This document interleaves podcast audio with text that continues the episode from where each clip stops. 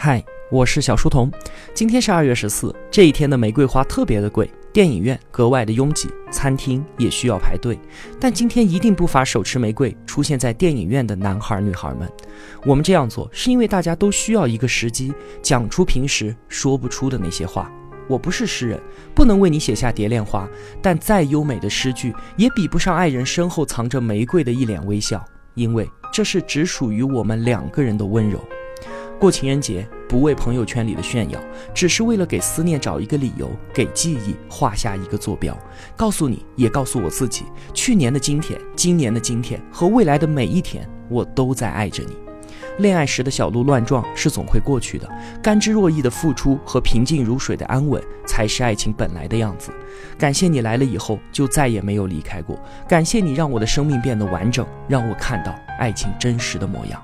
祝你情人节快乐！愿你幸福。